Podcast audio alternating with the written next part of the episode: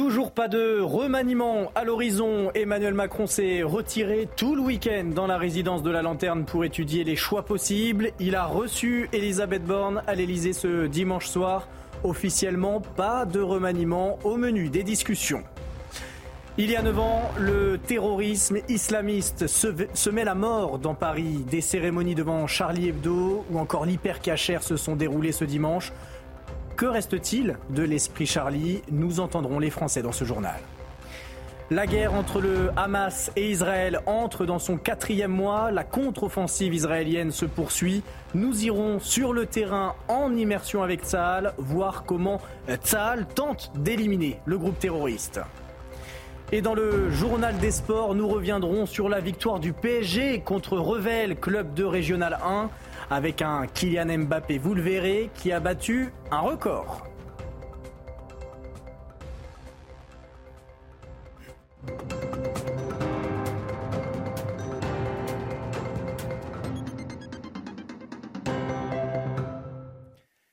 Bonsoir à tous, je suis ravi de vous retrouver pour votre édition de la nuit. Qui partira Qui restera Le suspense du remaniement demeure. Emmanuel Macron a reçu la Première ministre Elisabeth Borne ce dimanche, officiellement pour parler des dossiers importants comme les intempéries dans le Pas-de-Calais ou l'arrivée de la vague de froid selon l'Elysée.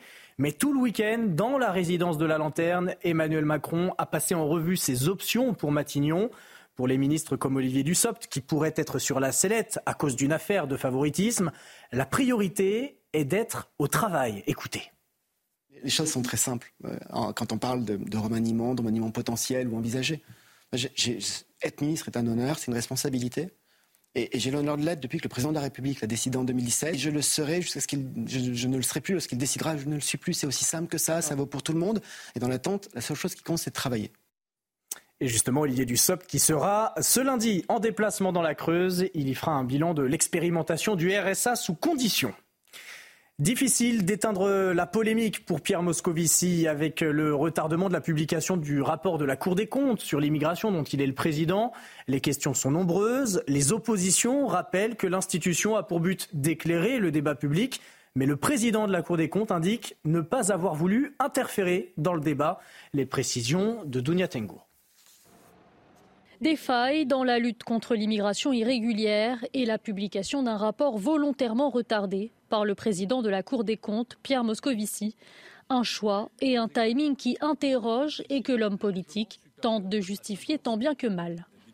Qu'aurait-on dit si la Cour des comptes avait publié son rapport entre la motion de rejet et la commission mixte paritaire? Entorse à la séparation des pouvoirs, pression sur le Parlement souverain, prise de position politique indue, il faut savoir raison garder une position qui peine à convaincre. Certains vont même jusqu'à demander à Pierre Moscovici de prendre les dispositions nécessaires. C'est le cas de Laurent Vauquier, président du Conseil régional d'Auvergne-Rhône-Alpes. C'est un manquement grave à notre démocratie et aux obligations constitutionnelles les plus élémentaires qui s'imposent à la Cour des comptes. Son premier président doit démissionner. Mais Laurent Vauquier n'est pas le seul à avoir réagi. La décision de la Cour des comptes interpelle, à droite comme à gauche de l'échiquier politique.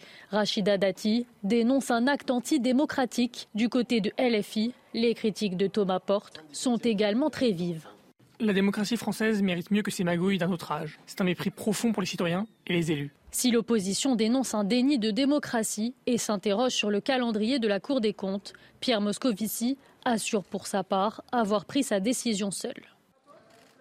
La Cour des comptes qui pointe la politique de lutte contre l'immigration, mais qui pointe également les centres éducatifs fermés pour mineurs. Selon les magistrats, cette alternative à la prison coûterait très cher et comporterait en plus de nombreuses défaillances. Les explications d'Élodie Huchard. La création des centres éducatifs fermés remonte à 2002. Ils ont été conçus comme des alternatives à la liberté surveillée ou comme un contrôle judiciaire pour les mineurs en attente de peine. En 2018, l'ancienne ministre de la Justice, Nicole Belloubet, avait lancé un programme de construction de 22 nouveaux CEF d'ici à la fin du premier quinquennat. Éric Dupont-Moretti a prolongé ce projet jusqu'en 2027. Problème, selon la Cour des comptes, ces centres coûtent très cher. La facture de construction de chaque établissement grimpe à 6 millions d'euros contre 4,5 millions initialement prévus. La journée d'un mineur hébergé coûte 705 euros, un prix bien supérieur à un jeune détenu en établissement pénitentiaire ou dans un quartier pour mineurs. Autre problème pointé par ce rapport, les difficultés de recrutement du personnel qui entraîneraient de graves défaillances, le manque d'enseignants pour assurer les 20 heures de cours par semaine et une mauvaise prise en charge sanitaire. Ces centres accueillent entre 10 et 12 mineurs maximum pour 6 mois renouvelables une fois, alors que de nouveaux établissements doivent sortir de terre, les CEF ne sont utilisés en moyenne qu'aux deux tiers de leur capacité d'accueil selon ce rapport. Parmi les pistes pour corriger ces défaillances, ouvrir des centres dans des bassins plus attractifs ou une architecture mieux pensée. Il y a 9 ans, le terrorisme islamiste se semait la mort dans la rédaction de Charlie Hebdo, dans l'hypercachère de la porte de Vincennes et dans la ville de Montrouge.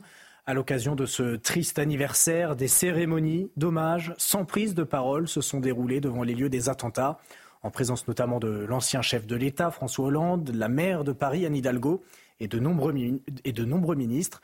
Alors, neuf ans après, que reste-t-il de l'esprit Charlie? Écoutez la réaction de, ces Parisiens.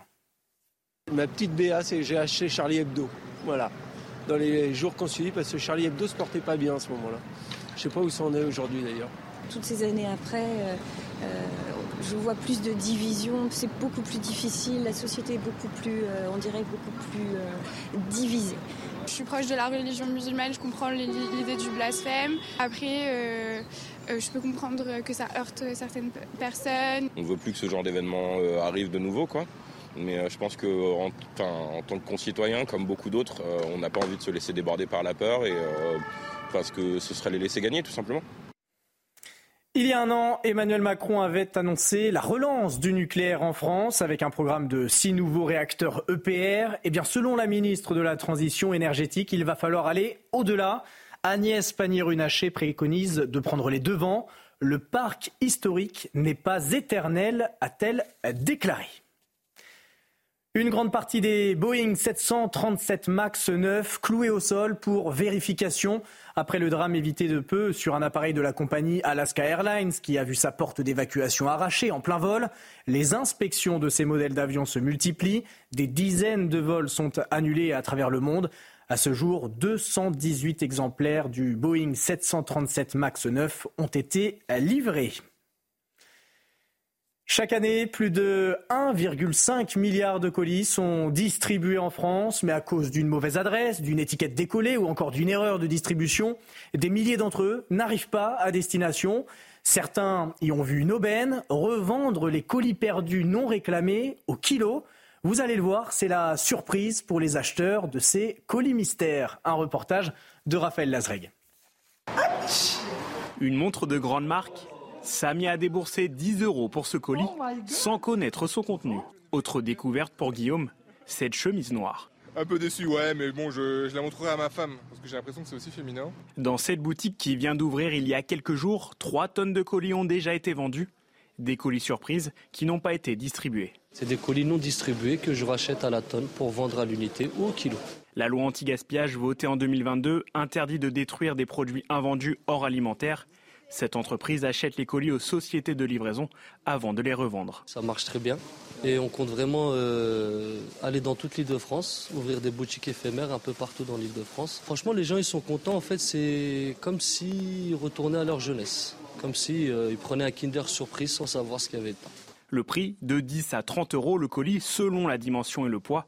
Chacun espère trouver son trésor. J'espère trouver euh, un truc intéressant, une montre ou soit, je sais pas, on verra. L'aventure, c'est aussi pour s'amuser. Hein. La boutique est ouverte du mardi au samedi. De quoi faire de belles affaires ou se retrouver avec quelques surprises.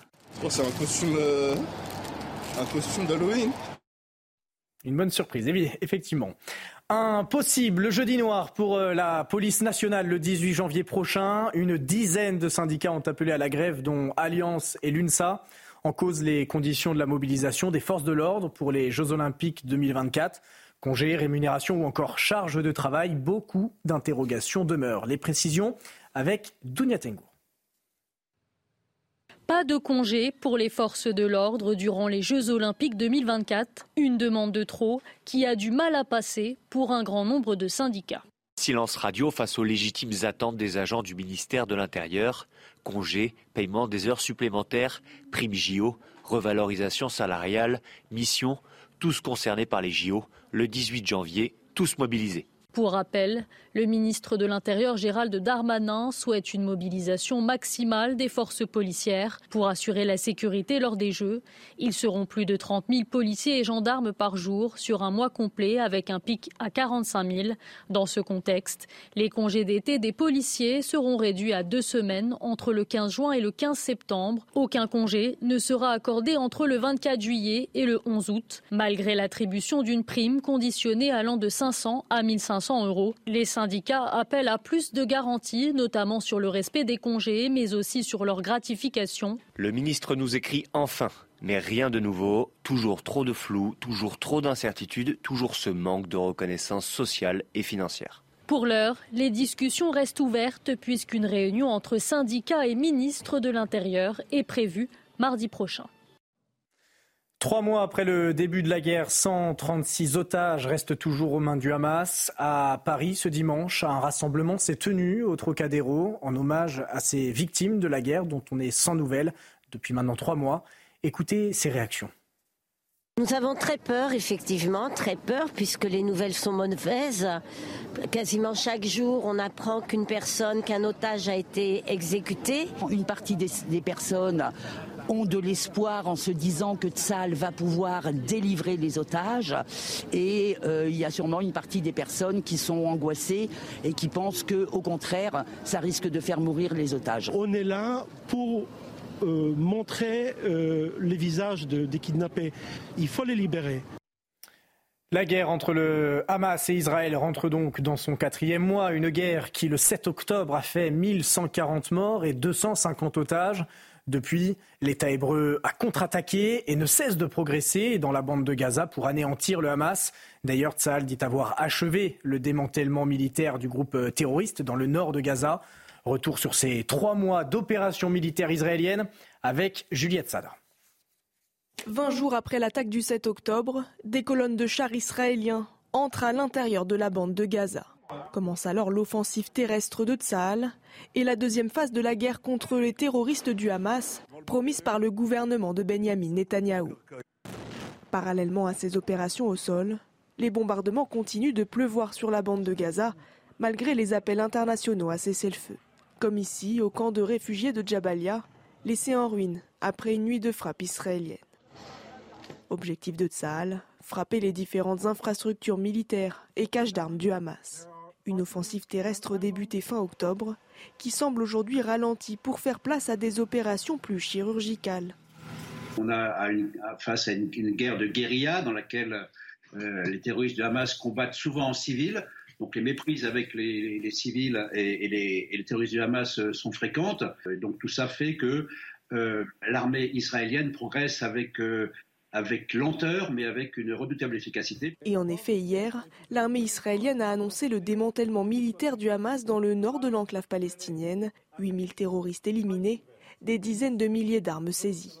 Malgré tout, Benjamin Netanyahou promettait dès le 24 décembre dernier une guerre longue qui se poursuivra tout au long de 2024. La ville de Sderot, voisine de la bande de Gaza, a été le théâtre d'atrocités sans nom, une ville pilonnée par les roquettes, meurtrie par les terroristes. Ses habitants ont vécu l'horreur. Pour les rares encore présents sur place, le traumatisme est évidemment encore présent. Fabrice Elsner et Thibault Marcheteau sont allés à leur rencontre. Ils sont nos envoyés spéciaux en Israël. L'un des symboles des attaques du 7 octobre, il y a maintenant trois mois, c'est la ville de Sderot, puisqu'ici plus de 45 personnes ont été tuées par le Hamas. Et le symbole, c'est ce commissariat qui était dressé et dont il ne reste plus aujourd'hui que des ruines. Vous le voyez sur ces images de Fabrice Elsner. Il y a trois mois, deux pick-up de terroristes du Hamas sont venus pour prendre d'assaut ce commissariat. Ils ont réussi à rentrer avec notamment des armes automatiques, des armes de guerre, mais aussi des lance-roquettes. On voit encore des vestiges de la violence des combats avec de nombreux impacts de balles partout autour de ce commissariat qui a été entièrement rasé par le peuple israélien par peur qu'il y ait encore des explosifs et des pièges à l'intérieur de celui-ci. Depuis, de nombreuses personnes viennent se recueillir devant le commissariat. Je vous propose de les écouter.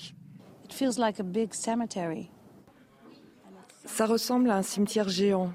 C'est impossible de comprendre ce qui s'est passé. Parce que les personnes voulaient juste célébrer la vie dans un si bel endroit.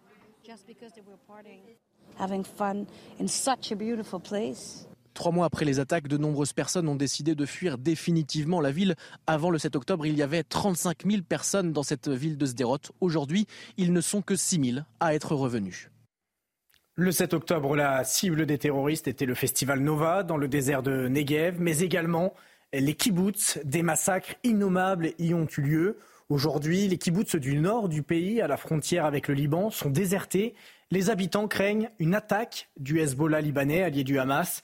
Écoutez ces habitants dans ce reportage à Daphna, à quelques kilomètres de la frontière libanaise, avec le récit de Juliette Sada. Depuis ces trois mois de guerre, seuls quelques groupes de soldats et de chats errants parcourent les rues de ce kibbutz, situé à quelques kilomètres de la frontière libanaise. À des kilomètres de là, les habitants de Daphna se sont réfugiés et ignorent s'ils pourront un jour regagner leur kibbutz. Il ne semble pas qu'Israël puisse résoudre la situation avec le Hezbollah.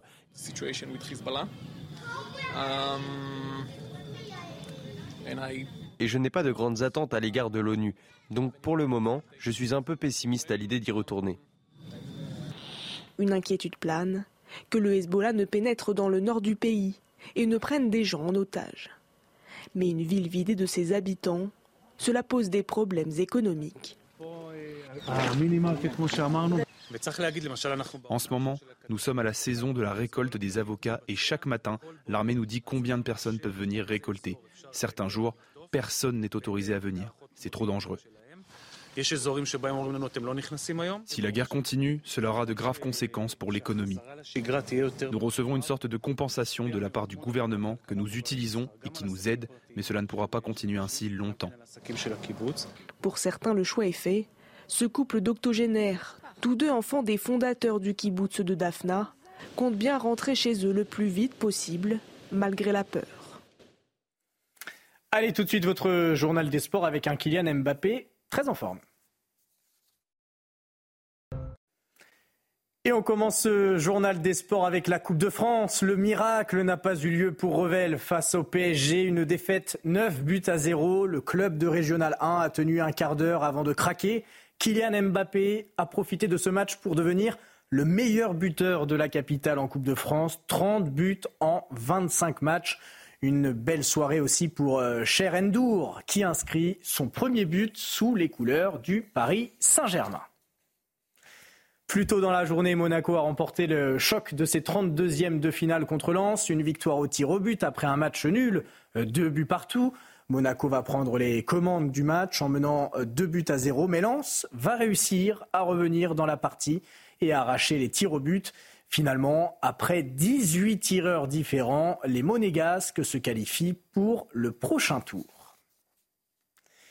Et on passe maintenant au rugby avec le dernier match de la 12e journée du top 14. Montpellier qui a dominé Toulon 27 à 17. Une victoire capitale pour Montpellier, dernier du top 14, qui permet aux Zéroltais de continuer à croire au maintien.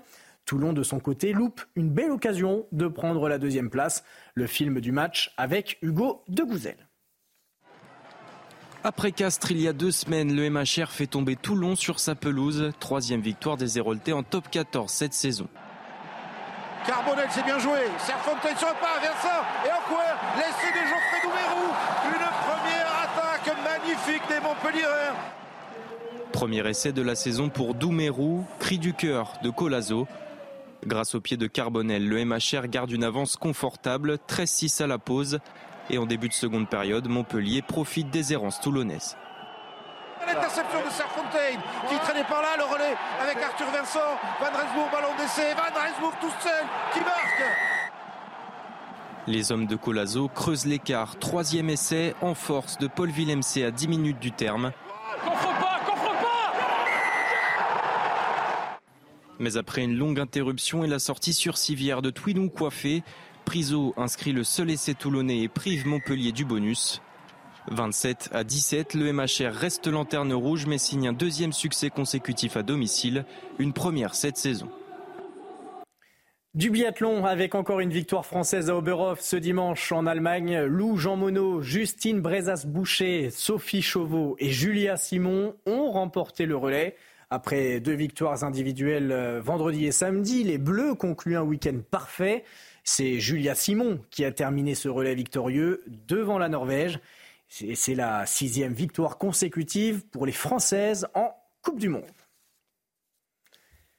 Et on poursuit cette page sport avec un abandon. Raphaël Nadal ne participera pas à l'Open d'Australie qui commence le 15 janvier prochain. L'Espagnol de 37 ans, touché lors de sa reprise à Brisbane, souffre d'une micro-déchirure musculaire. Après un an sans jouer, Nadal quitte l'Australie après seulement trois matchs. Un coup dur pour sa probable dernière saison sur le circuit. Les explications avec Louis Floch. Il y a d'abord eu l'espoir retrouvé. After one year outside of the tour, I think it's the right moment to be back. I will be back in Brisbane the first week of the season. Puis les doutes, encore. Sorti blessé en quart de finale à Brisbane, Raphaël Nadal a annoncé ce dimanche son forfait pour l'Open d'Australie. Il fait une croix sur le premier majeur de la saison, mais reste rassurant. Durant mon dernier match à Brisbane, j'ai eu un petit problème à un muscle. J'ai une micro-déchirure pas au même endroit que ma dernière blessure, ce qui est une bonne nouvelle. Pas d'opération donc, mais des incertitudes quand même. Le roi de la terre battue sera-t-il prêt pour les premiers tournois de l'année sur sa surface? Monte Carlo, c'est dans trois mois, ça tombe bien. Mon objectif est de revenir à mon meilleur niveau dans trois mois. Je ne pourrai pas jouer à Melbourne, mais je reste positif pour le reste de la saison. Le Mallorquin a forcément dans un coin de la tête sa 19e participation à Roland Garros. Les Jeux Olympiques ensuite, mais chaque chose en son temps. Allez, restez bien avec nous. Votre prochain journal dans un instant sur CNews avec cette question. Quand le remaniement aura-t-il lieu? Emmanuel Macron s'est isolé à la lanterne ce week-end pour étudier toutes les options possibles. Elisabeth Borne a été reçue ce dimanche soir à l'Elysée par le président de la République. Nous vous dirons pourquoi dans un instant. A tout de suite sur CNews. Retrouvez tous nos programmes et plus sur cnews.fr.